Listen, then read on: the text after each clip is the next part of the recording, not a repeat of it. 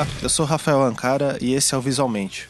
O programa de hoje é uma parceria com um podcast chamado Salvo Melhor Juízo, é da galera lá do direito, é capitaneado pelo Thiago Hansen. E a gente vai discutir um pouco sobre direitos autorais. Eles me convidaram lá como representante da parte do design, eles ficaram me zoando por causa disso. Todos os bacharéis, doutores. Então ele vai apresentar o Walter e o Rui e se apresentar um pouco. Conheçam lá o programa dele, é, é muito bacana.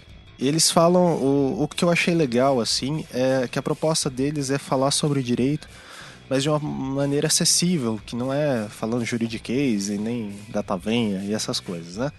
A gente falou sobre o caso lá do, do direito autoral daquela macaquinha que tirou uma foto de si mesma.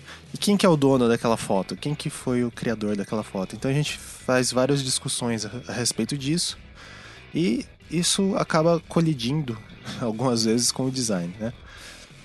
Bom, posto isto, tem, é, sigam lá eles, né? O, os feed, todas essas coisas aí que você consegue acompanhar podcast é, a gente não pode deixar de falar do Patreon, que é o que ajuda a sustentar isso daqui. Então, se você gosta do visualmente e dos programas do Anticast, você pode colaborar lá a partir de um dólar e ajudar a gente a produzir cada vez mais programas, como o último da semana passada, que foi sobre é, design vernacular, que foi bem bacana. Então, Além disso, a gente tem algumas empresas que também apoiam a gente, como o IED Hill. É, visitem lá o site deles.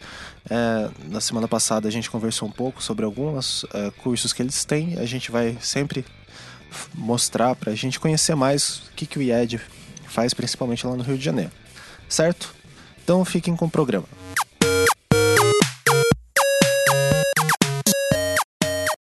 Então, Almir, conta pra mim que não sou do Rio, onde que fica o IED? Cara, o IED fica na Urca, num prédio que era o antigo cassino da Urca, né? Era um hotel, veio o cassino da Urca, era um lugar chiquérrimo, tipo Walt Disney e Carmen Miranda frequentavam, assim. E aí o local é uma vista maravilhosa, né? Você vê o Cristo Redentor, vê a enseada de Botafogo e o endereço é Rua João Luiz Alves 13, Urca, Rio de Janeiro. Mas chegou na Urca, você chega lá. Massa, e o que, que eles têm feito nesse espaço? É, eles têm vários tipos de curso, né? Eu, eu tenho os cursos intensivos, que é pesquisa de tendência, design de moda, design de interiores, design de mobiliário, design gráfico e infografia. Olha que massa tem infografia. É, esse de infografia, o coordenador Pedro Segredo já participou aqui com a gente. Né? E tem ainda as pós-graduações e a pré-graduação Design 1.0. Que massa. Bom, então pessoal, acompanhe ali o Facebook barra Ed Rio e vocês vão ver as principais atualizações das coisas que eles estão fazendo, de algumas outras novidades também. E eu acabei de entrar aqui e eu vi que as matrículas dos cursos já estão nas últimas vagas e vão até o dia 15 do 3. Então dá uma conferida Tem que lá. Correr, Isso, que já tá indo. Também acessem o site edhill.com.br.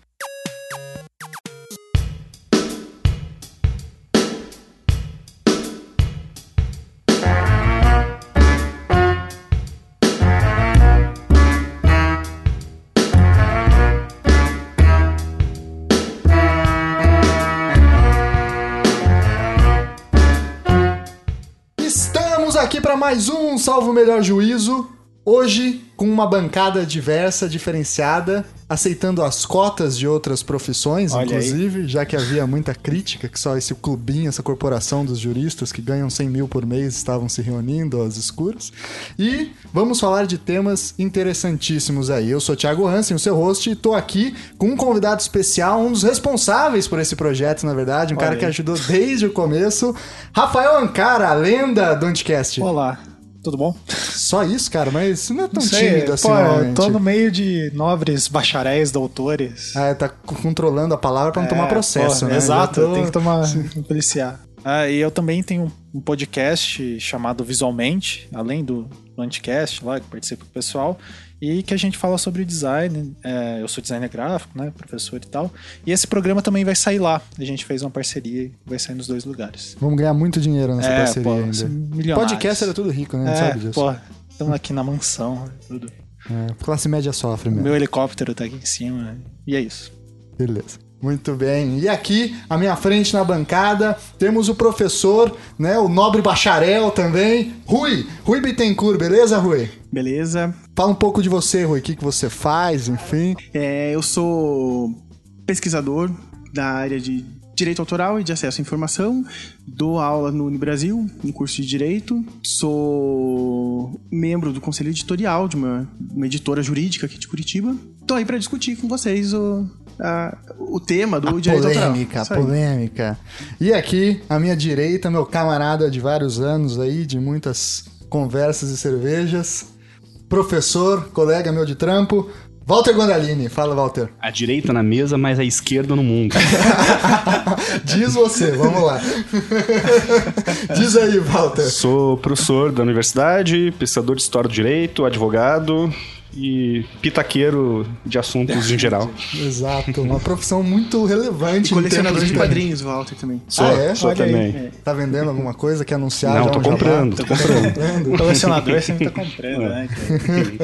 Beleza, pessoal. O tema de hoje, como vocês já devem ter visto na vitrine do programa aí, é a história da selfie da macaca. Né? Às vezes aparece como selfie do macaco, sabe? mas chegamos à conclusão de que é um, da espécie macaca negra e é uma fêmea dessa espécie que ficou muito famosa, uma foto muito impactante que foi tirada na Indonésia, né, em 2011 pela câmera de um fotógrafo. É americano, cara? Britânico. Britânico. David Slater. Eu não sei, mas esse nome parece que. Kelly Slater. É, eu achei que o cara era surfista por algum momento, né?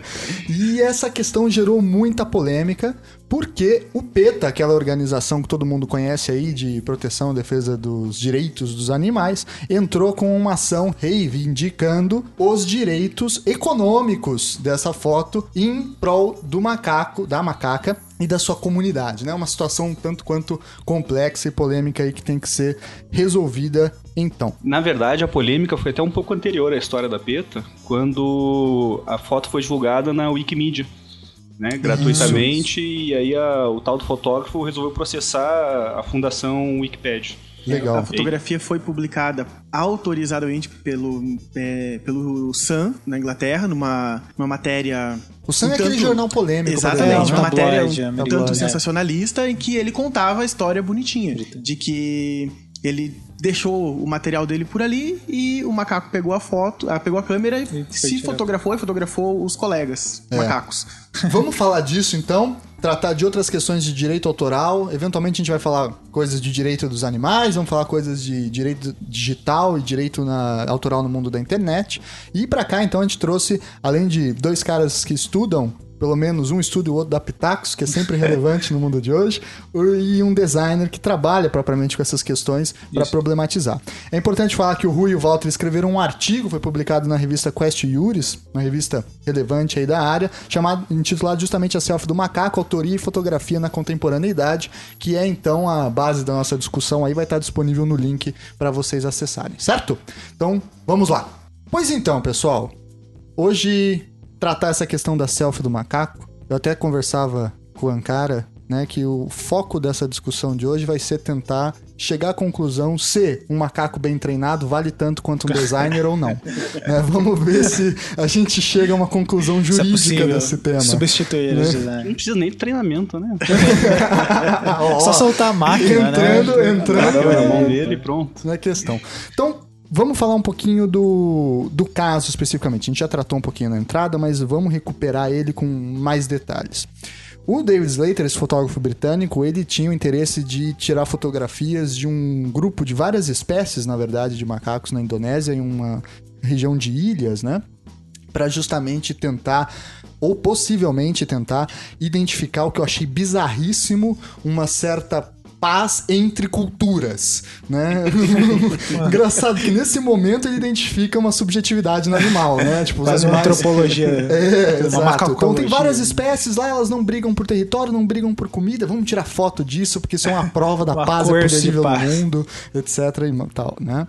E aí ele foi lá e passou alguns dias, né, no meio da, da selva com um guia nativo só um detalhe que esses macacos que viviam em paz eram macacos punks, segundo o David Slater. Punks? Eles tinham um, um, um cabelo punk e olhos avermelhados. Ah, eu pensei que eles tinham bandas de, é. de rock, tocavam em bares. E, e, apesar dessa característica, era um pacífico, você vê que curioso. Né? Você vê, é tipo o João Gordo hoje em dia, é. faz só a receita vegana. É. Será que são punks vendidos pro sistema? Olha, João Gordo, não briga com a gente, eu gosto do seu programa e eu até comprei uma pimenta sua. Olha aí. É, então... João Gordo assiste o Salvo Melhor Juízo? Ah, agora vai, né? Eu vou é, indicar, citar citado. ele lá, ele vai ficar louco, vai querer xingar a gente.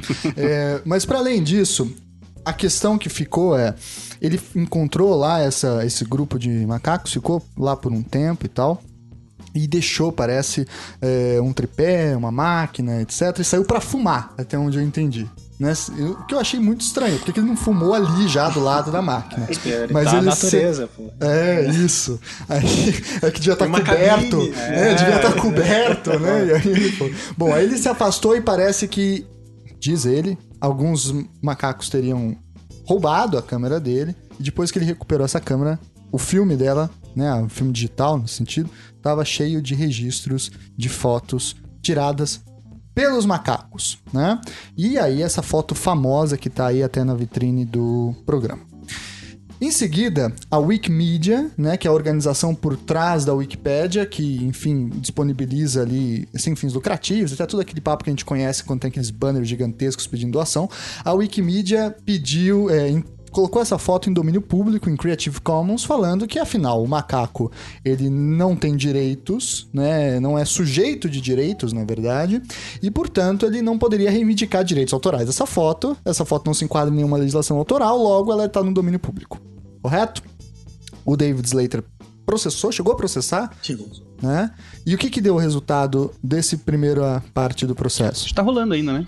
É, julgamento não, teve? Te, teve uma, uma primeira decisão dizendo que não é que o macaco não pode ter os direitos autorais da fotografia. Ah, mas isso foi na outra ação proposta pela PETA, né? Quando o PETA tava junto. Ah, sim, né? Não sim, foi na ação isso, do, isso, isso. do fotógrafo. Porque aí teve esse segundo momento em que o PETA ingressou com uma ação também, alegando que os direitos são do macaco, porque ele é o legítimo produtor dessa imagem, e que então o juiz decidisse para conceder toda a verba, todo o dinheiro decorrente da exploração dos direitos econômicos dessa foto para exclusivamente financiar a ilha onde eles estão, comunidade entre aspas, dos macacos e assim por diante. Né?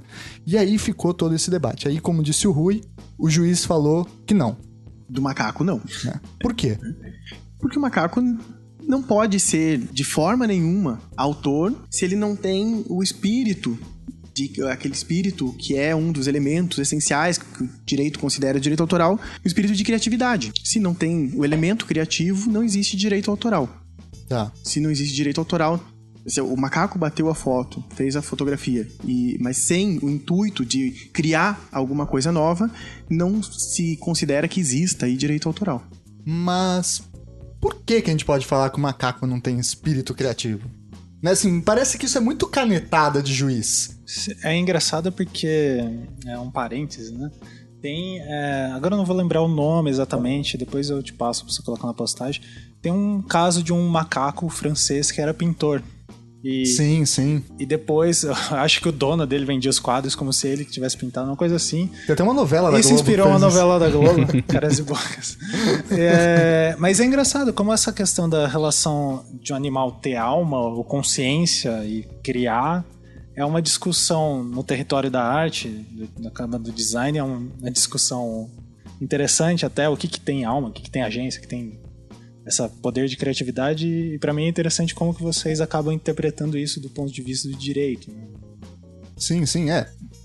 Até dentro de alguma certa doutrina do direito, se alega que foi o direito que inventou a tal da alma, né? A tal da, da, da agência, através da criação da ideia de subjetividade jurídica, né? De autonomia da vontade que veio junto com tudo isso. Né? Isso. E... Mas, de novo, por quê que a gente pode falar com tanta tranquilidade que o macaco não, não tem, tem espírito criativo? Quais são as bases jurídicas para essa decisão? eu acho que a gente não pode falar com, com tanta tranquilidade. Eu acho que é a, essa é a grande sacada do, do da discussão sobre a, uhum. essa selfie é por que, que a gente considera o nosso trabalho digno de proteção. A gente tem essa ideia de que um trabalho artístico tem que ser protegido como alguma coisa quase mágica. Né? É, a gente considera como a produção humana, mas é um, A, a produção intelectual parece que supera até a, a, nossa característica mesmo de humanidade. É, é, é, o momento em que o homem é sublime. O homem é Deus. Deus. Se iguala aos deuses. Né? É, e é engraçado pensar nisso quando tem aquela questão de é, proteção ao patrimônio da humanidade, né? Sei lá, uma área de natureza e tal, e você. Natureza nos termos que a gente entende, não partindo para a questão filosófica, mas é, sei lá, uma reserva de árvores e tal, e tem alguma coisa que protege aquilo, e ao mesmo tempo tem, é, eu imagino que no direito isso deve ser bem diferenciado, mas para mim como leigo, a questão do direito do patrimônio, assim, por exemplo, sei lá, um prédio antigo ser tombado pelo patrimônio, não pode ser mexido. Eles estão elevando as duas é, essas espiritualizam duas, é, duas matérias inertes, é, né? Que são de origens distintas. Uma da criação humana e outra tá, tava ali, né? Foi criado ao acaso, sei lá. É. É, a gente fez uma promessa de não ficar citando autor, eu já vou quebrar a promessa já, né? o, o, Walter Benjamin chama isso de aura, né? Isso. É, eu, não, eu, eu, tentei. Eu circundei o máximo pra não falar o nome. Eu perdi, então. Mas é. Porque justamente, né? Essa condição antropológica do homem de pegar alguns objetos inertes e elevar eles à condição de uma aura propriamente uhum. subhumana que iguala ele, esse objeto, à, sub, à situação sublime dos deuses propriamente, né? E por um argumento vamos usar aqui, né, um, termo que é polêmico, um argumento especista, a gente fala, a gente fala, macacos não. Macaco não pode fazer algo sublime, não pode efetivamente elevar é, as suas ações, as suas condições é, a uma situação que extravasa seus limites biológicos, de espécie assim por diante. Mesmo e apesar de todos os estudos de etologia que a gente tem hoje em dia que demonstram que macacos né, são prof seres profundamente complexos. Né? E o direito aqui nesse ponto ele se mantém profundamente antropocêntrico. Né? Mas, tentando entender um pouco mais, qual que é a função, afinal, de se proteger direito autoral? Para que, que serve direito autoral? Dá dinheiro pra gravadora? Acertei? não serve pra porra nenhuma, não serve pra nada, não, não tem função nenhuma. Eu, eu acho que o, o, que é mais interessante dessa discussão justamente não é que a gente defenda que o macaco também tenha direito à propriedade intelectual. O objetivo é explodir a propriedade intelectual, acabar com a propriedade intelectual. Se não existe diferença entre a produção subjetiva do macaco e a produção subjetiva humana, isso não pode significar que o macaco também tem direito a receber direitos autorais, inscrição no ECAD, pingar todo mês na conta dele quando alguém publica fotografia. Uhum. Mas quer dizer que o homem não, tem, não faz sentido o ser humano ter esse tipo de propriedade que é uma invenção completamente abstrata, sem nenhum fundamento no trabalho real, no trabalho humano, e que só serve para limitar a circulação artística, limitar a circulação de conhecimento e dar dinheiro para as gravadoras. Não, e é engraçado isso que você comentou, porque os liberais acham isso também, né? É, os liberais mais radicais, digamos assim, daquilo que um liberal pode ser de radical, eles também são contra direitos autorais, né? Se não me engano, o próprio Mises, o Friedman, esses caras são contra direito autoral sob esse mesmo argumento, que isso é uma forma do Estado intervir é, na ação humana. É a circulação, né? É. Aquele, aquele argumento velho, né, de que se não houver proteção, vamos ficar só nos direitos autorais, né, para não entrar na discussão de propriedade intelectual que fica muito complicado. Mas se não houver proteção dos direitos autorais, o, não vai haver produção artística. Quer dizer, o homem, a, a, invenção da música é do século XIX, né? Ninguém tocava música antes, ninguém inventava ninguém música, foi, é. ninguém sentia necessidade de, de elaborar um poema, artisticamente. se expressar artisticamente, de fazer uma pintura. tudo isso só existe em função dessa remuneração financeira que ocorre no final pelo pagamento dos direitos autorais. Quer dizer, ninguém nunca quis tirar, nunca na vida ninguém quis tirar foto de macaco. Só o David Slater quis porque ele ia ganhar dinheiro tirando foto de macaco. É um troço que não tem sentido nenhum. nenhum. Como argumento lógico, a gente não precisa nem, nem entrar na discussão jurídica. Uhum. A, a, lógica do argumento é falha por si só, né? E a própria. O, o outro contexto do direito autoral, a ideia do direito moral, né, de vinculação da, da obra ao autor. Primeiro, a baita vaidade, né, o exagero da vaidade humana. É a, a demonstração clara da vaidade humana. Do eu fiz. E segundo, que nem sempre foi assim. Nunca. Não era uma coisa tradicional, por exemplo, durante a Idade Média, o pintor colocar o nome dele embaixo é, não, do quadro. Não se assinava, sim, inclusive. Sim. Né? né? A obra era da coletividade. O autor é uma invenção moderna. Né? O autor é uma invenção moderna. E, é, assim, vocês sabem pontuar mais ou menos quando que isso começou? Por exemplo, só contextualizando, na, na área que eu trabalho, design, tem a questão, por exemplo, da ilustração. É, o cara vai lá, faz a ilustração e tem toda uma, uma defesa diária em relação a isso, porque, ah, usaram a minha ilustração lá, preciso processar o cara, o cara é um filho da puta, ó, tá usando. Como se é, essa produção fosse alguma coisa que ficasse pingando dinheiro, assim, a longo prazo, e receber direitos autorais. Quando que foi criado esse sistema, esse... Vocês sabem mais ou menos, é, de receber por direito autoral? É, eu sempre fiquei... Vínculo entre a produção, então, a produção intelectual, a produção autoral e um... É, uma remuneração. Uma remuneração.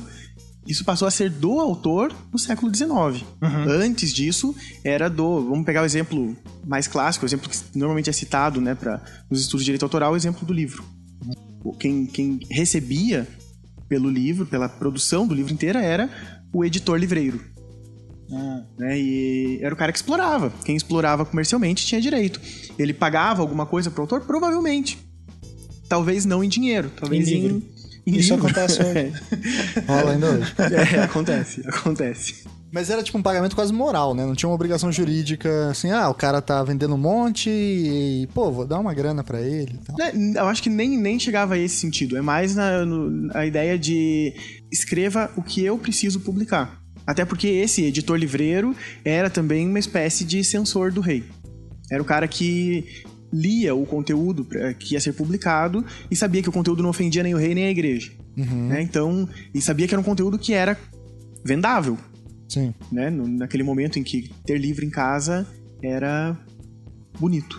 É, a história das editoras no Brasil, por exemplo, é uma história bastante curiosa mesmo, né? Início do século, fim do século XVIII, né? Quando vem todas as chancelarias reais aí para controlar o que entrava, o que saía, os livros técnicos. Aí falava das.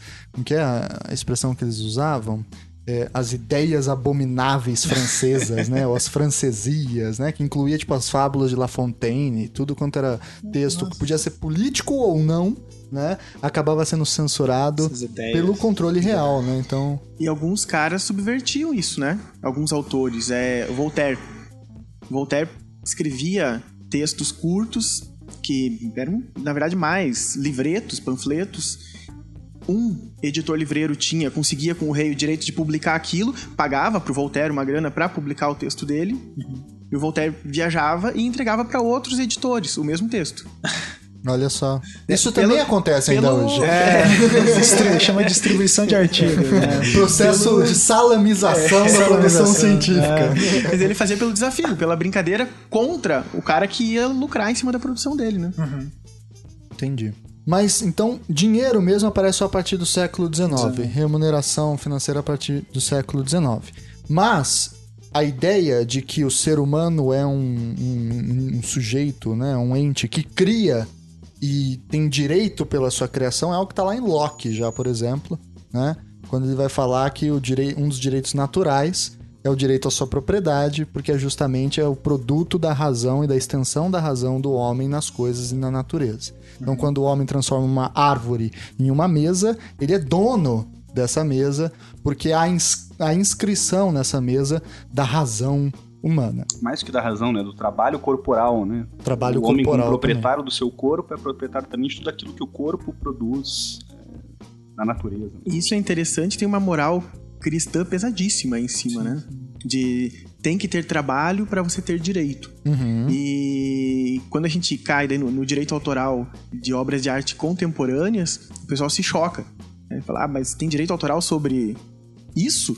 Que é o caso da fotografia. É, é o caso dessa fotografia. Por que não? Qual que é a, a diferença, né, do... Na verdade, se o que a gente está privilegiando é o trabalho intelectual, em tese é uhum. a, a, expressão intelectual, é, se o cara se esfola para fazer aquilo, ou se ele teve um clique de gênio e, e fez uma pincelada a obra, para quem consome a obra não, não tem diferença. Sim. É Se ele teve um clique de gênio e colocou um mictório de ponta-cabeça na é, assinou do lado.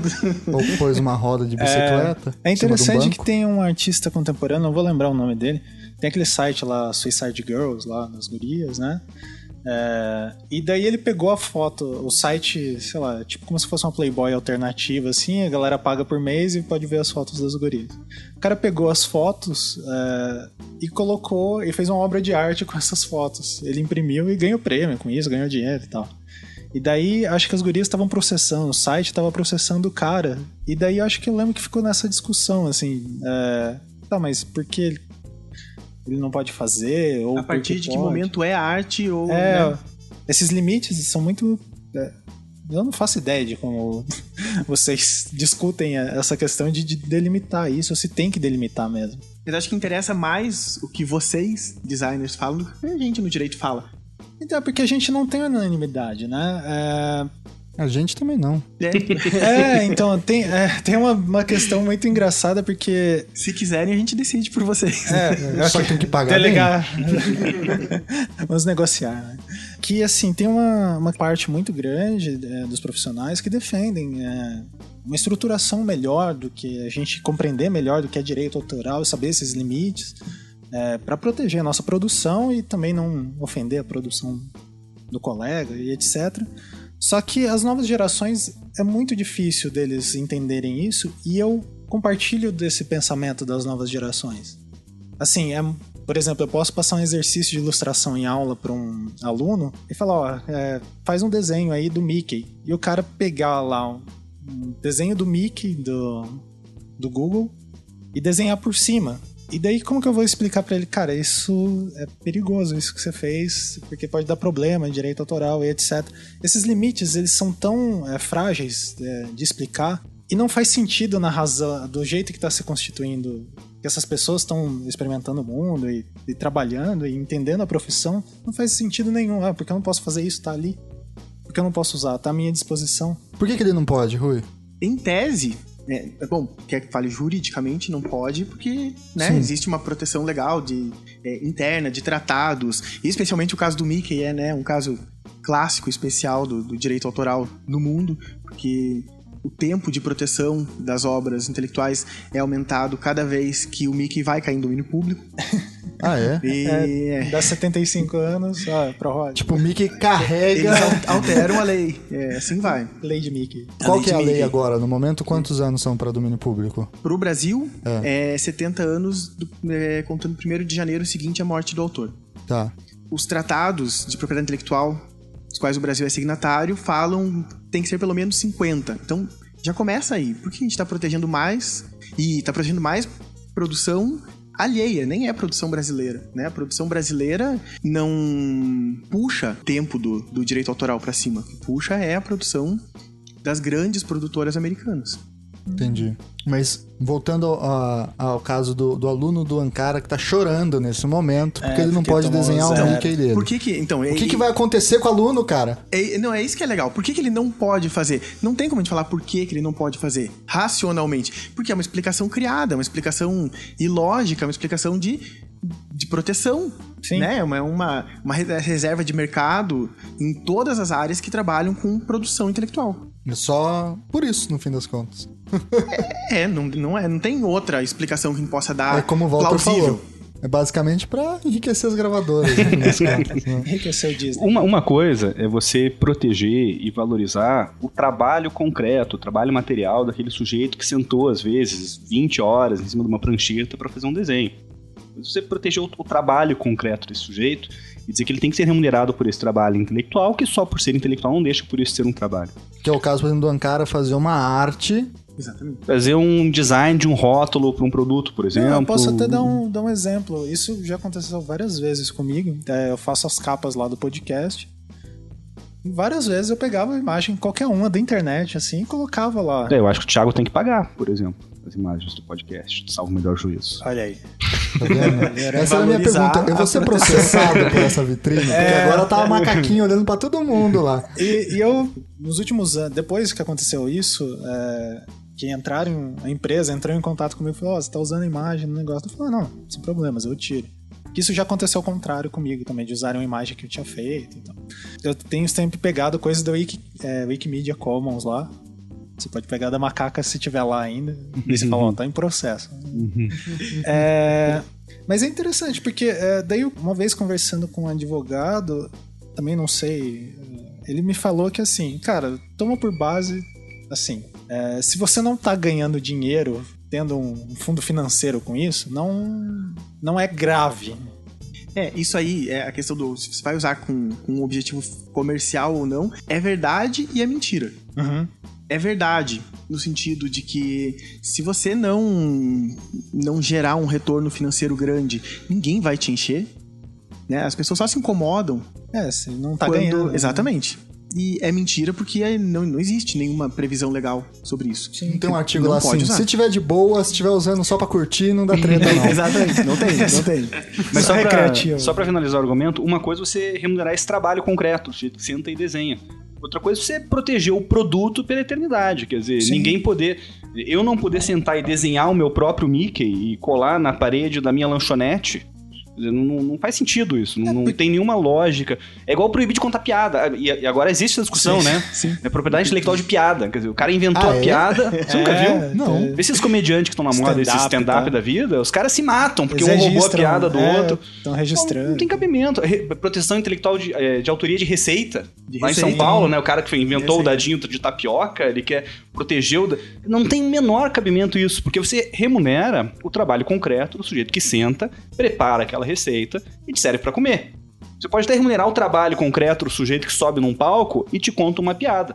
Mas se ser proibido de repetir essa piada pra outra pessoa depois, É, isso daí seria desconsiderar as apropriações culturais que a gente faz das coisas, né? Por Exatamente. exemplo, sei lá, o Mickey. Mickey deixou de ser um personagem do Disney Ele é um personagem cultural. há 80 anos, sei lá. É, ele é um personagem cultural. Significa a cultura americana. Uhum. Você pode usar como símbolo e etc.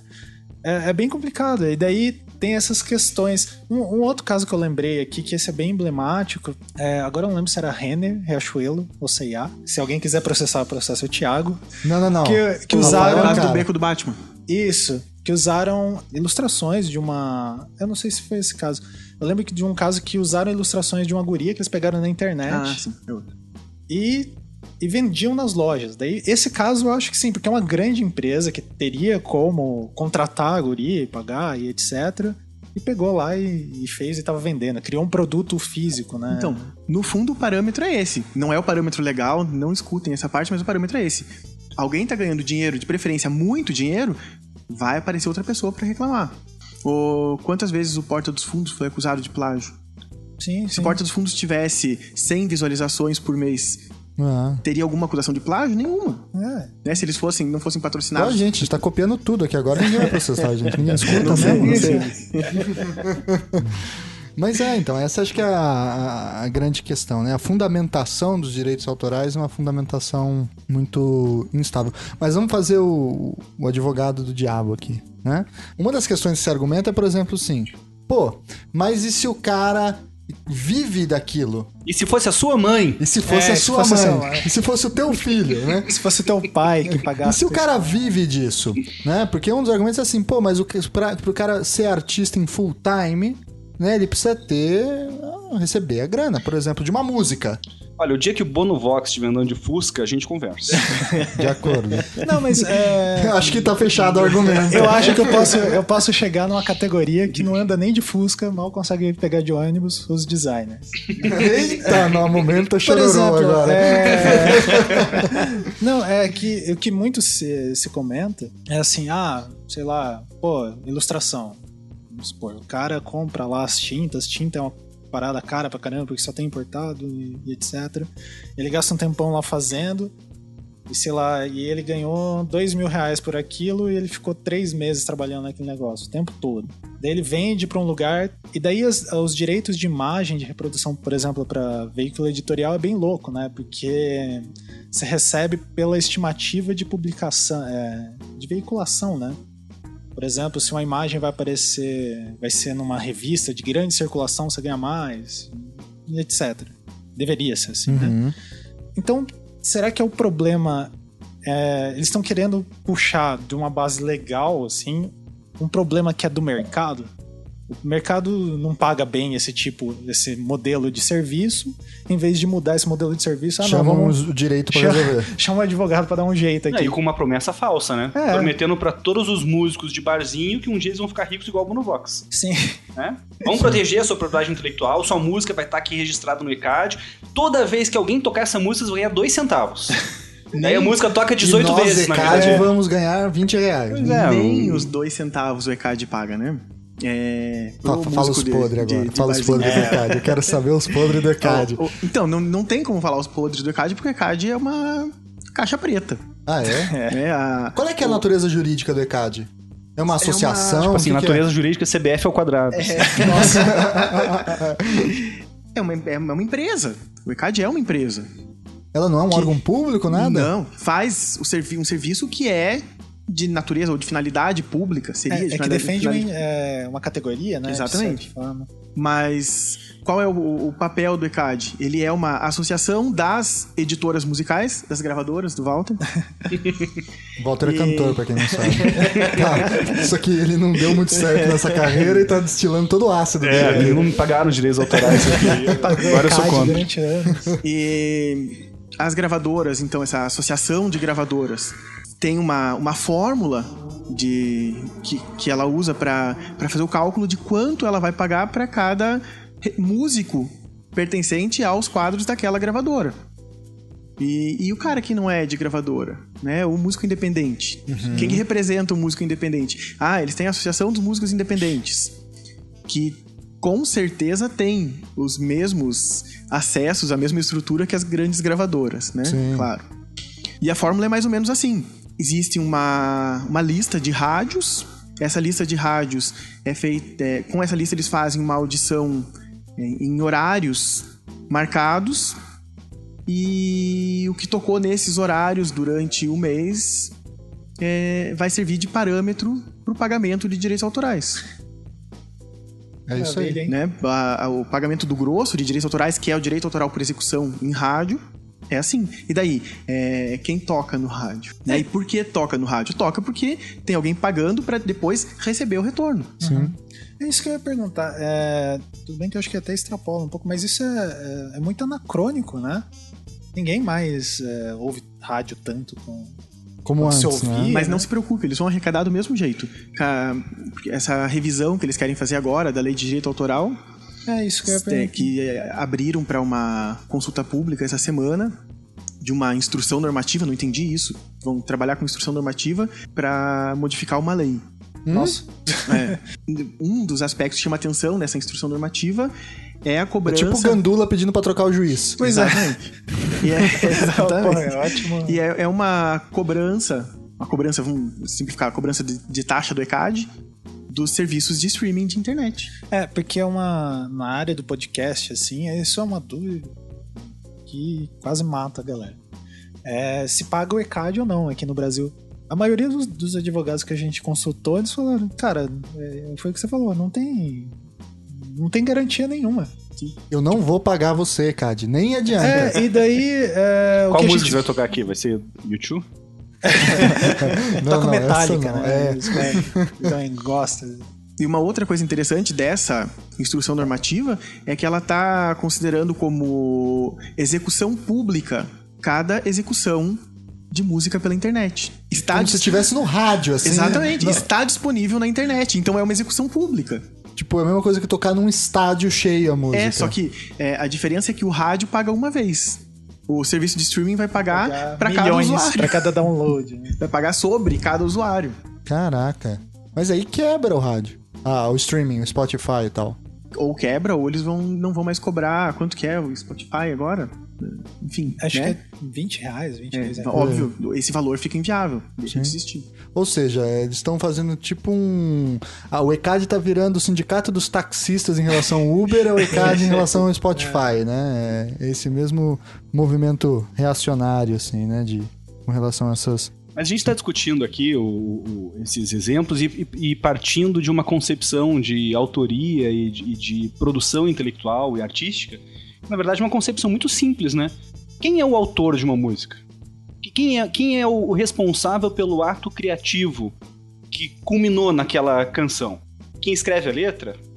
quem escreve a música, é quem faz a produção da música dentro do estúdio, é o artista que toca e dá a sua personalidade. Quem, é que é o dono faz da a música? edição do som? É o engenheiro depois? de som É um que engenheiro de gravou som. aquilo, É. materializou. Todos né? esses caras desaparecem completamente na história da criação artística, Sim. como no caso da selfie do macaco, né? O- o- a discussão, no final das contas, é quem que é o dono do- da, da, da foto? É o David Slater? É o macaco? Ou é o- a Wikimedia Commons e não é ninguém? Mas e o tal do guia, que carregou os 20 É. quilos de equipamento fotográfico lá no meio do mato, que correu atrás do macaco pra pegar a câmera de volta, que... Esse cara, que ninguém, a gente não sabe nem o nome dele, porque ele em nenhum momento pensou na possibilidade de que ele também pudesse ser autor dessa fotografia. Está Mas sem ele a foto não teria acontecido. Sim. Sem ele, o sujeito não teria chegado nos macacos, não teria recuperado a câmera, a foto não teria acontecido sem ele. O argumento do David Slater é bizarro, porque ele fala assim: é, imagine o seguinte, é a mesma situação de eu estar com um assistente.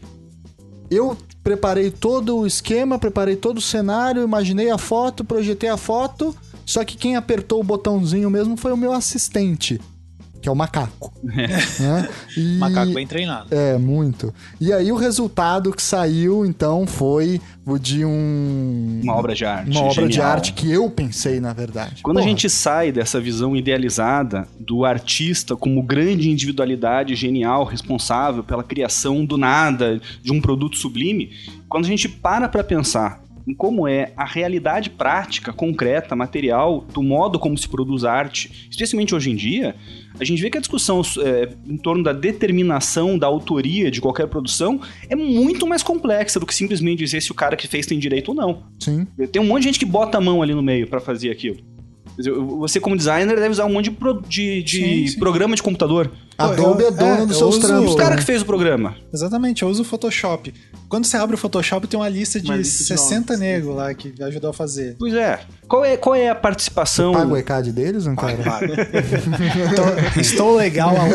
Qual é a participação concreta desse sujeito? O- o- no nosso artigo a gente fala de um caso, um fotógrafo francês chamado Marc Patot. E ele é, é um, é um caso muito interessante, que é, É um mesmo, monte de é gente massa. botando a mão dentro da, da, da foto e no final você fica sem saber quem é o autor. Conta o caso, conta o caso. É, é um hospital psiquiátrico na França, uma cidade chamada Aubervilliers, que um conjunto de médicos desse, desse hospital psiquiátrico convidam um fotógrafo para fazer uma atividade com crianças, crianças internadas no hospital psiquiátrico. Os médicos convidaram, ah, traz o fotógrafo aí para brincar, fazer uma atividade artística, vamos ver se eles melhoram, se eles se desenvolvem, fazer uma coisa diferente.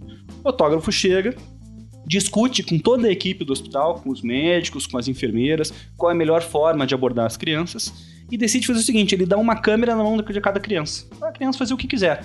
Umas fotografam, outras fotografam a si mesmas, outras giram todo o filme e não tiram foto de nada, outras abrem a, a câmera e queimam o filme. Cada criança lida com aquele equipamento, com aquela máquina, de uma forma diferente. Ele pega o filme, leva para a sala escura, chama as crianças junto com ele e ele, junto com as crianças, revelam os negativos. Algumas crianças não gostam de ficar na sala, vão embora, algumas participam, algumas rasgam as fotos. Cada criança lida com aquilo de uma forma. No final desse trabalho, o resultado é um produto imagético, um monte de fotografia que o, o Marco Pator reúne e expõe no hospital psiquiátrico para as crianças enxergarem, para os médicos verem e convida todos os parentes das crianças para observarem aquela obra de arte. Eu não tenho dúvida. Piração de humanas total, né, cara? É, sangueiro, miçanga aqui. Na saída, cada um leva um colarzinho de miçanga. Eu não tenho dúvida nenhuma de que isso é uma produção artística. No sentido de que gera afetos, gera Sim, sim. interconexões subjetivas, gera um, impacto emocional. Eu fico imaginando o sentimento do pai daquela criança de ir no hospital psiquiátrico, onde o filho dele está internado, porque ele tem alguma doença mental ou tem alguma doença psicológica grave, né? Porque não pode nem ficar em casa. grave, tem que porque ele ficar tá no hospital, e enxerga aquela produção artística que o filho dele fez e que um fotógrafo ajudou ele- o filho dele a fazer, mas que tá lá, foi o filho dele que fotografou, que apertou o botão. Quer dizer, isso tem um impacto estético e afetivo enorme. Até a gente só de ouvir essa história Sim, sim. já sente alguma coisa, né? E quem é o dono disso? Quem é o autor? Quem fez a fotografia? Foi o Marco né? Patot? Foram as crianças sozinhas? Foram os médicos? É, é todo mundo junto, quer dizer, a, a autoria, a produção estética, especialmente hoje em dia, é algo muito mais complexo do que simplesmente identificar quem foi o criador da ideia genial. Não, existe o criador da ideia genial. Isso é uma ficção moderna, uma invenção nossa para justificar toda essa estrutura jurídica que, que a gente inventou. Mas isso não existe. Tem um, um, um aspecto interessante na nossa lei atual de, de direito autoral. É... A lei fala das obras coletivas. E você pensar, ah, isso é uma obra coletiva. Maravilha. Só que a lei descreve a obra coletiva como sendo uma obra em que você consegue identificar a participação de cada um dos autores. Cada um fez a sua parte e aquela parte é identificável. Por exemplo, um filme, né? Que cada um tem o seu papel, a sua, a, a, o seu trabalho ali dentro. Sim. Né? Apesar de que do filme a, o direito autoral vai ser do, da, do produtor. Do... Sei. Então, um livro. Escrever um livro de uma coletânea de artigos, cada um tem a sua parte delimitada lá, e isso é uma obra coletiva. A parte de cada um está protegida pela lei de direito autoral proporcionalmente. Maravilha. As crianças de hoje trabalham principalmente na internet. Nessa, a linguagem de internet de hoje não trabalha mais com obra coletiva, eles trabalham com obra colaborativa. Né? Você faz um trabalho em cima de outro, em cima de outro, em cima de outro, e aquele, o trabalho original já não existe mais. Já passou, já passou por umas 10 gerações de trabalho, um em cima do outro, feito no computador. Tem trabalho também de quem criou as ferramentas para produzir aquilo, né? Mas é, essas crianças não têm mais a noção de essa é a minha parte, isso fui eu que fiz. E eles não estão nem aí para isso. E isso vai ser interessante a gente aprender a lidar no direito autoral daqui para frente. É, quem é o autor dos artigos da Wikipédia, por exemplo? Né? É. Né? Nem a Wikipédia, propriamente. Nem a Wikipédia. É, é, interessante isso. Agora eu não vou lembrar se é, é um, um dos filósofos. Pô, cara, você tá esquecendo tudo cara, hoje, cara. Tudo. Ou se é o Walter Benjamin que fala isso. É, tem uma discussão dessa no design e o que o pessoal. Daí esse cara ele extrapola, né? Ele fala, então o design só seria autoria, né? Você poderia falar que você é autor daquilo se você fizer a tua ferramenta do zero e produzir a arte. Por exemplo, eu no meu caso, eu para fazer a capinha lá do programa, eu aprender eletrônica, fazer um computador e com esse computador eu programar um programa que eu consiga mexer. É... Ou seja, não é nem só o software, tem que. É, eu ia levar. Extrair um... o minério de cola. Isso, eu ia levar uns 70 anos para fazer uma arte, né? Então. Descobrir a eletricidade, produzi-la. Porque daí eles, eles retomam aquela ideia renascentista, né? Que é o pintor ia pintar, ele fazia os próprios pigmentos, né? O cara ia atrás e comprava, é, achava a terra de determinado lugar que era de determinada cor para fazer determinada tinta. Só que, gente, não vivemos mais na Renascença, né? Tipo. E azar deles que faziam é, isso, né, cara? Não tem glamour nenhum nisso, né? Que eu merda. tenho grafite agora, eu posso comprar ali. Mas sabe, tem uma diferença importante aí. Porque uma coisa é você comprar a tinta que você vai usar para pintar obra de arte. A tinta é, é matéria inerte, ela não contribui para a criação é, artística. Não mas no mundo contemporâneo, em que a gente usa esses é, instrumentos eletrônicos, programas de computador e tudo mais, esse, esse substrato inerte, esse, esse, objeto material que a gente usa na produção artística, também tem um papel criativo. Claro, por exemplo, que a tinta efeitos, inerte não tem. Os efeitos do Photoshop. Exatamente. Né? Exatamente. Quem é? Os efeitos do Instagram. Do Instagram. Sim, sim. Ou, para não cair na eletrônica computacional informatizada, os efeitos que a lente de uma câmera é capaz de fazer e que ela só é capaz de fazer se tiver sido programada para realizar aquele efeito, ou para ter uma determinada abertura, ou para, no caso do, do Marco Patot, para tirar uma foto em grande angular e conseguir. Do Patot não, do, do... do David Slater para tirar uma foto em grande angular e conseguir capturar um macaco se autofotografando. É. Quer dizer, é, é, a câmera é condição, ela, ela, não é só um instrumento da criação artística, ela participa da criação sim, artística. Sim. Isso faz com que o responsável pela construção da máquina e pela programação da máquina tenha um papel decisivo que o vendedor de tinta talvez não tivesse. Sim. na produção da obra de arte. E aí a gente volta para um debate do século XIX que é sobre a condição da fotografia ser obra de arte ou não. Sim. Né? É. Que era justamente, pô, como é que você pode falar que a fotografia é uma obra de arte se a única coisa que o cara tem que fazer é apertar um botão e aí ocorre toda uma ação mecânica que reduz uma transcrição do real a um filme e assim é, por diante. Tem um, um filósofo que a gente estuda bastante no design, porque é o único que toca que acha design alguma coisa.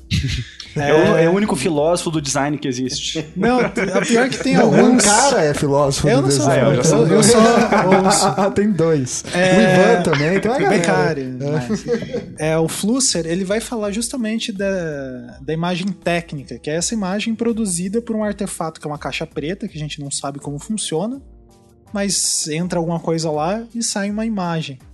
Então, é...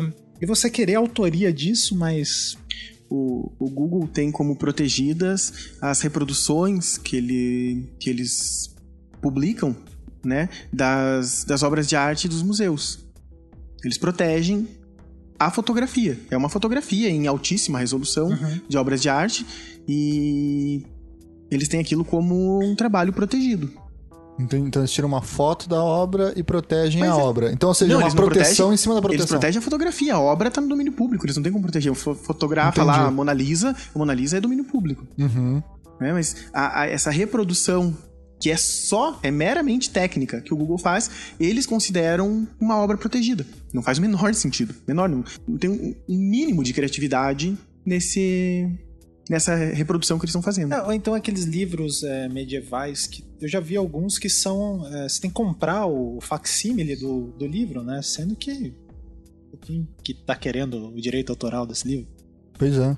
Não, aí é pura especulação financeira da editora mesmo, né? Aí é pra, pra ganhar a grana mesmo, né? Mas voltando então à, macaca, né? Voltando. Você ainda tá com a macaca. Ainda tô com a... Macacos me mordam. O, a decisão que saiu agora é no sentido de que a macaca não é dona né, dos direitos autorais porque ela não pode ser o sujeito de direito. Foi essa mesma a fundamentação? É, Exatamente é. isso? Tá. Mas aí, em face de tudo isso que a gente conversou, que o Walter apresentou desse caso e tal, a gente pode algo que os filósofos já fizeram, mas por que não a gente não pode se colocar nessa posição também? A gente pode decretar a morte do autor aqui também? já foi decretado, é... já foi enterrado. Pode lá ele aqui, eu acho. Então vamos, aproveitar. Fazer uma missa de 70 ano da morte do autor. E... Então a gente pode dizer que, tipo, os direitos autorais são a sombra do Deus morto, para usar uma ideia nietzschiana. assim, o fedor é. do Deus morto. É, é. Os ossos. É, o fedor do Deus morto, né? Mas então, como é que a gente resolve é, propriamente essa questão do direito? A gente sabe que tem toda uma questão econômica, etc, etc, né? Mas com o movimento da tecnologia cada vez mais crescente e a difusão das obras, etc, no domínio público e mesmo não no domínio público através do Google, etc, como é que a gente consegue imaginar uma resposta jurídica que seja mais satisfatório. O Walter defende simplesmente a extinção do direito autoral. É isso? Não, pera aí, eu nunca, nunca pensei. tem que pensar. A princípio sim, a princípio sim, tem que pensar melhor. Refletir um pouco mais. É, não, não, não, não, não colocaria isso no papel e ali embaixo, mas. mas gritaria tem, na rua, gritaria na rua. aqui, ó. gritaria um, na rua. Um protesto sobre isso você participaria. Sim, Ia bater uma panela. e você, Rui? Você que estuda bastante essa área também. Como que você vê o futuro dos direitos autorais nessa questão? É, eu vejo basicamente como, como uma transição de direito autoral para um direito de reprodução. É mais próximo do que é o modelo americano lá, né? Aqui também a gente vai acabar se adequando a isso. Se adequando, não sei se é bom, porque né, se adequar parece que vai melhorar. Explica um pouco Sim. esse modelo pra gente. Quem explora comercialmente a obra, quem tem os direitos é, de exploração comercial da obra para o direito americano, é quem financiou a produção da obra para explorar comercialmente. Aqui não. Aqui quem tem o, o, o, direito de explorar comercialmente pode, eventualmente, se quiser, ceder esse direito temporariamente para alguém é o autor. É, as, próprias, as próprias empresas de comunicação e de entretenimento e de, enfim, de produção cultural vão já, já vão não, já estão tomando essa posição de donas do, do conteúdo. Né? É, uma, é cada vez mais normal que a empresa seja dona e não o autor. Muito é, bem. No, no caso da publicidade, por exemplo, é, quando você trabalha em agência, determinadas agências, é, você assina é, um documento lá explicando que o que você está fazendo ali é de propriedade da agência. Você não pode colocar no teu portfólio determinados trabalhos tem essa validade? Você consegue descolar a autoria do, do dono do negócio? A autoria não. É, o, é isso aí é o princípio fundamental do, do, do direito autoral, né? Uhum. É a vinculação entre o autor e a obra. Aquela ideia que eu falei lá no começo, bem baseada na, na nossa vaidade. A gente não descola o nome do autor do, do que ele produziu. Uhum. Isso de jeito nenhum. É uma coisa que é tradicional da, da nossa da nossa cultura fazer esse descolamento. Por exemplo, a única rádio que em Curitiba que fala o nome do compositor da música é a é Paraná. Diz quem vai cantar e música de fulano de tal. Mas não fala engenheiro de som. O nome do engenheiro de som não fala. Você não vale de nada. Chegamos a estaca zero. Não Mas- fala também do Benjamin Franklin, que inventou a eletricidade. Porra, cara que Marconi, ligou, né? é. O Marconi. Mas a, a ideia de você desvincular o, o autor da obra, isso é, é uma crueldade com o autor, né? Aham. Tem as mesmas licenças, essas licenças flexíveis que existem hoje para internet, Creative Commons, esse tipo de coisa. A única coisa, o único item que, que, vai aparecer presente em todas as possibilidades lá é citar o- a autoria. Uhum. né? Então, no mínimo isso tem que ser feito. Se quer, você quer liberar a tua obra para para que outra pessoa possa alterar ela, para que outra pessoa possa fazer exploração comercial dela, para várias opções. Ótimo. Mas você é o autor. Né? Em, em qualquer uma dessas licenças. Eu uso nas, nas minhas fotografias a, a licença mais aberta possível de, de Creative Commons. Você é fotógrafo? De brincadeira.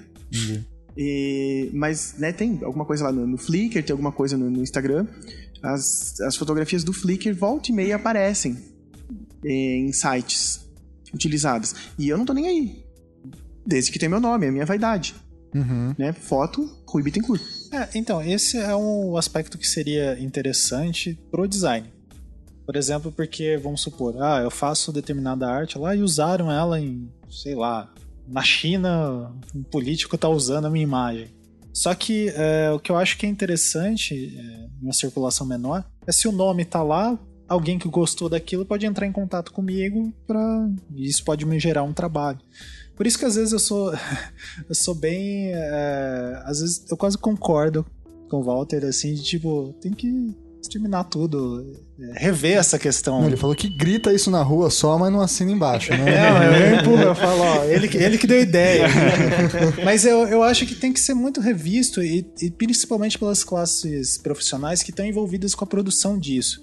A gente tem uma postura muito reativa a discutir é, a questão de direito autoral e entender que tem esses, é, essas questões, né? Tem esses limites. É que daí vai ficar, ah, mas daí é uma proteção, é aquele negócio, ah, tem um quadrinho muito famoso que é. Tem um, sei lá, um faraó, não sei o quê, é, com a chibata na mão, assim, mostrando um quadro na parede para uns escravos. Ah, esse daqui são as pirâmides, vocês vão construir. é, vocês não vão receber, mas vocês vão ficar conhecidos pela eternidade, sabe?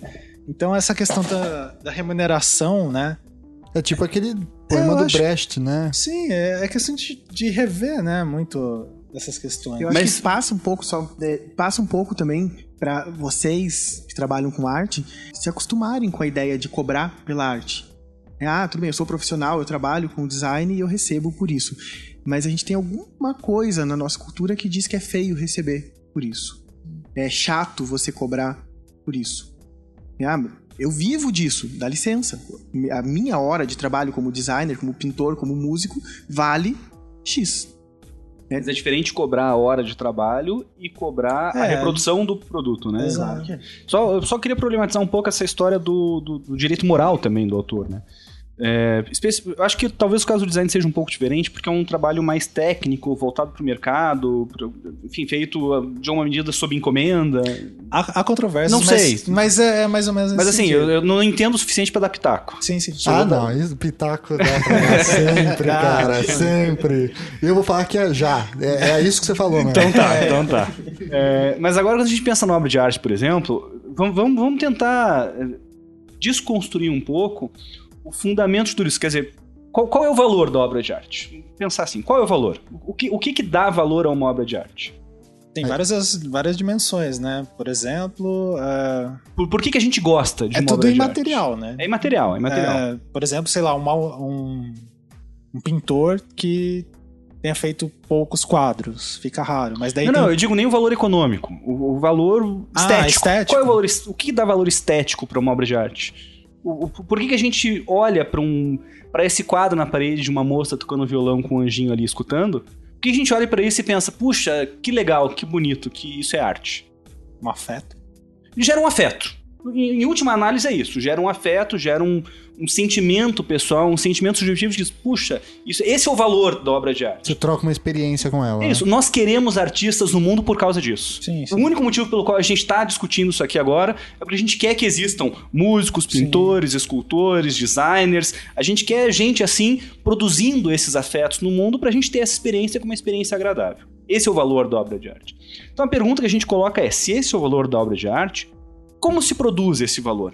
Quem é o responsável pela produção desse valor na obra de arte? O leitor ou o autor, né? Aí que, aí que tá. É, Quando a é. gente vem no caso da selfie do macaco, por exemplo, só pra voltar É. pro, pro- pro tema original do podcast, qual é o valor estético da selfie do macaco? O que que causa em nós essa sensação de olhar pra foto e, pô, que foto legal? Por que, que a gente acha essa foto legal? Que parece uma pessoa, né? Porque é uma selfie. É, uma selfie. É porque é uma selfie, a gente só acha essa foto legal porque a gente olha pra foto e, poxa, olha que legal, o macaco fazendo igual um ser humano faz, tirando uma selfie de si mesmo. É a mesma coisa que um macaco andando no circo de motinha. assim. É, ou- é a mesma graça. O né? macaco tomando cerveja lá com o Edmundo, É. né? Nossa senhora. O cara É tudo arte. É tudo arte. É tudo arte. Vamos cobrar do Edmundo, então. Não, se bem que o Edmundo tem o direito autoral, Ele então, tem o direito daquela... autoral. né? Inclusive do processo que ele deve ter tomado por. É. Agora, peraí, pensa. Se esse é o valor é, estético de uma obra de arte, dessa obra específica, o fato de ser uma selfie, o macaco tá tirando uma foto de si mesmo, quem construiu esse valor? Foi o David Slater? Foi o David Slater que inventou que aquilo era uma selfie? Isso foi a multidão. Nós vivemos em um mundo hoje, nos últimos 15 anos pelo menos, que inventou esse gênero fotográfico específico da selfie. E inventou por quê? Porque havia um suporte material, tecnológico que permitia isso. Câmera portátil pra você tirar foto em qualquer lugar, é, redes sociais pra você divulgar a foto e ser comentada e ser curtida e a foto circular. Quer dizer, a gente criou um ambiente estético e intelectual que permitiu que essa foto fizesse algum sentido, tivesse algum sentido estético. Porque se essa foto tivesse tirada há 40 anos atrás, ela não teria interesse nenhum. Nem estético, nem artístico, nem comercial, nem nada. Na a gente não estaria, curiosidade, talvez. não estaria discutindo esse assunto. Sim, e tem um teórico da comunicação, eu acho que ele é filósofo também, o Roland Barthes, que ele vai falar é, da morte do autor, né, e o nascimento do, Sim. do leitor, usuário, etc. Pois é. E se, se quem dá esse sentido à produção artística é, o leitor, é, e não o leitor individual, porque não sou eu individualmente que olhei e vi que é uma selfie, mas a multidão, esse contexto social, esse ambiente cultural que identifica uma foto como selfie e identifica naquela foto específica uma subversão do gênero selfie. Aquele palavrão, né? A conjunção discursiva que determina que aquilo é uma foto legal. Então, então, que importância que tem a porra do David Slater, que importância que tem a porra da macaca, que importância que tem a porra do guia. Não tem importância nenhuma. Não tem importância nenhuma. Importa, importa é a gente. O que importa é nós. o- a- Nós quatro aqui. Foda-se o resto do planeta. nós quatro, nós quatro Criar uma- bilhões de pessoas que observamos aquela foto e, e sentimos Não, esse oh. afeto naquela medida. Ei, faz. Oh, Oh, o macaquinho. Curte, é. curtiu, coraçãozinho no Instagram. É isso, é, essa é a autoria, e isso que atribui valor a uma produção artística. E, e da mesma forma que, que atribui valor à produção artística lá do Marco Patot com as crianças no, no hospital psiquiátrico, é quando os pais vão ver a exposição e pensam, puxa, olha que legal o que meu filho está fazendo, está produzindo arte. Esse que é o significado real da obra de arte. Sim. E se o que atribui valor à obra de arte é esse contexto, essa percepção subjetiva de um valor estético específico, de um afeto específico, por que, que a gente está aqui discutindo se quem é o dono da foto é o, é o David Slater ou é a macaca? Pois é. Não é nenhum deles. Não é nenhum deles. Não é o Bonovox que fez a música sobre Sunday Bloody Sunday. É a polícia que matou os caras lá também. Todo É, mundo é isso é que autor, atribui sentido, é isso que atribui significado àquela produção artística. E é esse significado e esse valor que justificam o fato de a gente estar aqui discutindo como fazer para ter mais artistas na nossa sociedade. Ou seja, a gente pode chegar então a uma, uma tentativa de conclusão de que, em certa medida, a arte é o oposto do direito. Não sei. Será? o que significa isso? Porque o direito é justamente a tentativa de redução dessa multidão a categorias que podem ser analisadas de forma racional, estabelecidas e normativas. Enquanto a arte por si é selvagem. Sim. Ela é caótica por excelência, né? Ela tem o objetivo de ser caótica e ela é avaliada enquanto multidão, enquanto caótica. Explodir essas categorias todas, né? É. Então, assim, parece que nesse sentido, o direito é antitético ao domínio da arte, né? Ou a lei com L maiúsculo, né, que não inclui só a do direito, é oposta, então, ao domínio da arte. Eu, eu, diria mais, assim, de forma talvez um pouco mais precisa, não o direito é oposto à arte, mas a, a ideia de propriedade é incompatível, incompatível com a ideia de arte. Mas não é existe... petralha mesmo, né? não existe propriedade individual sobre relações, porque a arte é relação, é interrelação subjetiva, é intersubjetividade. Como garantir a subjetividade de uma produção que é intersubjetiva por natureza? É igual alguém ser dono de um casamento, dono de um namoro, dono de uma relação pai e filho. Não, não existe propriedade. Dono de uma história e proibir biografia. É, Sim. exatamente. Não existe propriedade em relação. Relação é relação. Ela é intersubjetiva, tá fora da subjetividade, tá fora da propriedade, tá fora dessas concepções modernas de autoria, de circulação artística e científica também, mas daí é outra discussão. um próximo programa, então. Mais alguma coisa, pessoal? Eu tenho uma pergunta. Claro. É, vai dar pra baixar em torrent esse podcast aqui ou tem que assinar lá e pagar direitos tem que autorais? Assinar, tem que assinar, compartilhar, cinco reais para cada um da gente. www.salvomelhorjuízo.com Tem que entrar por no favoritos na página inicial. Aí só assim aparece propriamente. E como que eu faço para te processar? Porque eu não assinei nenhum documento falando que eu ia, me, eu ia participar aqui, podia veicular minha voz. E... é. A gente pode pressupor isso porque você tá gravando aqui. Aparentemente não tem nenhuma arma encostada na sua cabeça. Ninguém tá vendo. então tá certo, pessoal. Eu acho que é mais ou menos isso. Quer falar mais alguma coisa, Rui? Não, acho que é mais essa ideia de que a relação do, da, da nova geração, dessa geração que tá vindo e que nasceu na internet com o direito autoral, vai ser uma relação diferente. E o direito e a arte vão ter que aprender a lidar com isso. Né? A gente uhum. vai ter que uhum. lidar com isso de uma, de uma forma compatível também com os anseios, com as vontades dessas pessoas, porque são eles que vão mandar o direito autoral daqui a um tempo. Com certeza, com certeza. Walter, quer passar uma dica, uma sugestão de, de... Onde você achou esse estudo do fotógrafo francês? Ou alguma outra coisa assim que você acha interessante para o pessoal pensar essa questão? Enfim? Cara, é, sobre fotografia especificamente, eu gostei muito de um livro que eu li, que no final foi talvez a grande, grande inspiração pra gente escrever esse livro, esse, esse artigo, né, Rui? Que é um livro que faz crítica estética fotográfica. Eu não, não sou fotógrafo, né, não sou especialista no assunto. Mas é um pitaqueiro Mas sou um pitaqueiro profissional, um curioso. E pesquisei muito sobre livros de teoria da fotografia e filosofia da fotografia. Tem esse do, do Barthes, que é, que é, é. famoso. Tem um da, da Susan Sontag também, que é muito bom, que é muito, muito importante.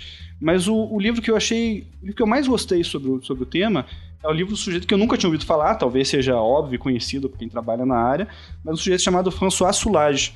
E em português ele foi traduzido como Estética da Fotografia, Perda e Permanência.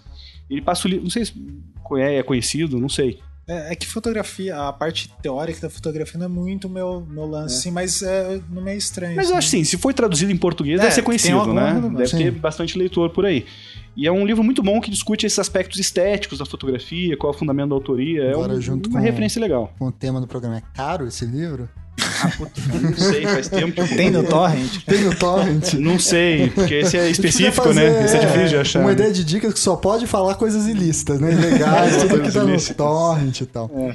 Beleza. E você, Rui, tem alguma dica, sugestão? Faz o teu jabá aí, cara. Você é professor dessa área, enfim. Dentro dessa ideia também de, né, de, de direito autoral usando como uma desculpa pra gente escrever a, a fotografia, tem um, um livro do Bernard Edelman. É, não acredito que, que tenha uma edição brasileira, eu acho que a edição é portuguesa.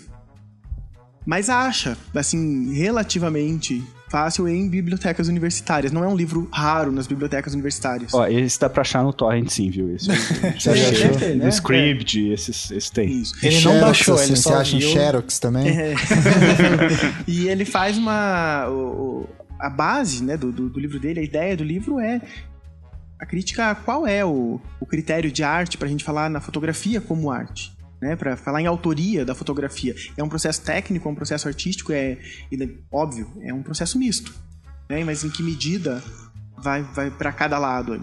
É um, é um livro bem, bem interessante. Faz uma crítica ao mercado de trabalho de uma forma geral, não uhum. é só um livro de direito autoral, uhum. mas nesse aspecto do direito autoral e da, da esse aspecto técnico da, da fotografia é um, é um livro bem interessante. Faltou um nome ruim. Direito captado pela fotografia. Direito captado pela fotografia. Que baita título, hein? Pois é. Cara, host do Visualmente, esse programa vai estar tá saindo no Visualmente pois é, também. Esse vai sair nos dois, nos dois podcasts. Começando com uma parceria forte. Exato. Aí. Só que o direito autoral é todo meu, fique bem claro isso. Você está explorando Pô, é... por mera bondade da minha parte. Sessão... Até, até, a energia elétrica um da casa está sendo da minha casa. Então... a Copel. Beto Rich. É... Bom, é... para mim, assim, foi muito bacana participar. Sempre que tem esse tipo de discussão, eu tento estar atento, sempre que se fala muitas coisas e. E, e designer. Se caga muita regra. É, né? a gente gosta de dar muitos pitacos e dar muitos dedos na cara e ouvir pouco. É, tem um livro é, chama O Retorno do Real, do Hal Foster. É, ele é editado pela Kozak Naif, que fechou as portas recentemente. Não é mas... o retorno do rei, não. Não, né? não, do real. É. ele vai falar um pouco dessa questão da. Ele não cita exatamente autoria, etc., mas ele vai falar um pouco dessa relação da arte contemporânea e como que às vezes a fotografia e essas outras formas de representação começaram a alterar o jeito que a gente compreende arte. É, arte é uma, algo que eu estou estudando mais é, hoje em dia, por curiosidade mesmo e para tentar diferenciar algumas coisas que eu tenho visto no doutorado, quer dizer, que já estou estudando por, por causa do doutorado. E até para o design é, é, algo muito subjetivo, assim, é, é, tem uma resistência muito grande em considerar o design como uma questão de arte ou não. É, mas enfim, é uma leitura interessante para todo mundo que interessa sobre o tema. Ninguém vai indicar o Walter Benjamin? Ah, não, tem assim. É. Tá proibido. Ele tá proibido até ele tá- agora, tá, até tá na proibido. indicação. Tá. Ele tá sendo perseguido pelos nazistas até agora. é, então é isso, pessoal. Queria agradecer a presença do Walter, do Rui e do Ankara. Assinem o Visualmente, Isso. o feed do Visualmente do Cara. Acompanhem um baita podcast sobre design, arte, cultura como um todo. Assinem o feed de Salvo Melhor Juízo. Entrem no site, no Instagram, Twitter, Facebook. Né? Mandem dicas, sugestões, e-mails, críticas, sempre das leves, porque eu levo no pessoal. E, e é isso aí, pessoal. Então agradecer a todos. Vamos dar um tchau coletivo aí então. Valeu, tchau, obrigado. tchau. tchau. tchau.